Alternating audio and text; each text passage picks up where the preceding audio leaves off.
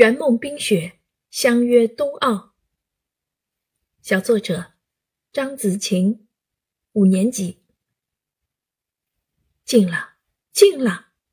一支整齐的队伍伴随着耳熟能详、激昂奋进的歌唱祖国歌曲走来了。他们的动作是多么协调有序，步伐是多么铿锵有力。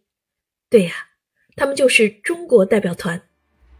我能出生于中国。是一生中我最大的荣幸，我为祖国深深感到自豪。在北京鸟巢举行的冬奥会开幕仪式即将开始，从那一刻起，北京变成首个双奥城市。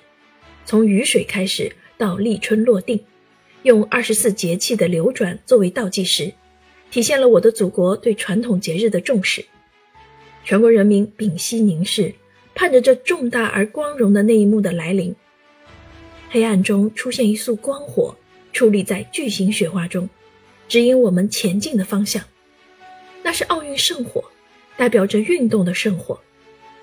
为了实行环保低碳理念，冬奥会主火炬是奥运会最小的主火炬，但又怎样呢？这微小的火花足以燃起人们心中的运动和拼搏精神，永远不会熄灭。可谓微火虽微，永恒绵长，生生不息。五十六位民族代表们用双手传递着五星红旗，最终由中国军人踏着整齐的步伐走向旗杆，全场顿时变得鸦雀无声。就在这时，五星红旗缓缓上升，每个中国人民都变得格外自豪，因为现在的中国已经和以前的中国不同了。在共产党的带领下，中国人民经历了重重困难，变成了一只屹立在东方的雄鸡。全场变成了冰面，忽然，冰面震动了一下，冰碎了，出现了一个奥运冰五环。那一刻是多么的震撼啊！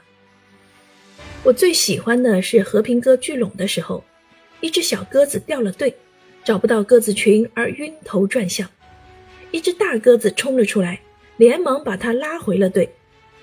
有许多人都以为那是个意外，但我觉得不是。小鸽子是台湾，大鸽子则是大陆，这意味着一鸽都不能少，祖国领土完整不容侵犯。冬奥会在北京的召开，吸引了越来越多的人们爱上了冰雪运动。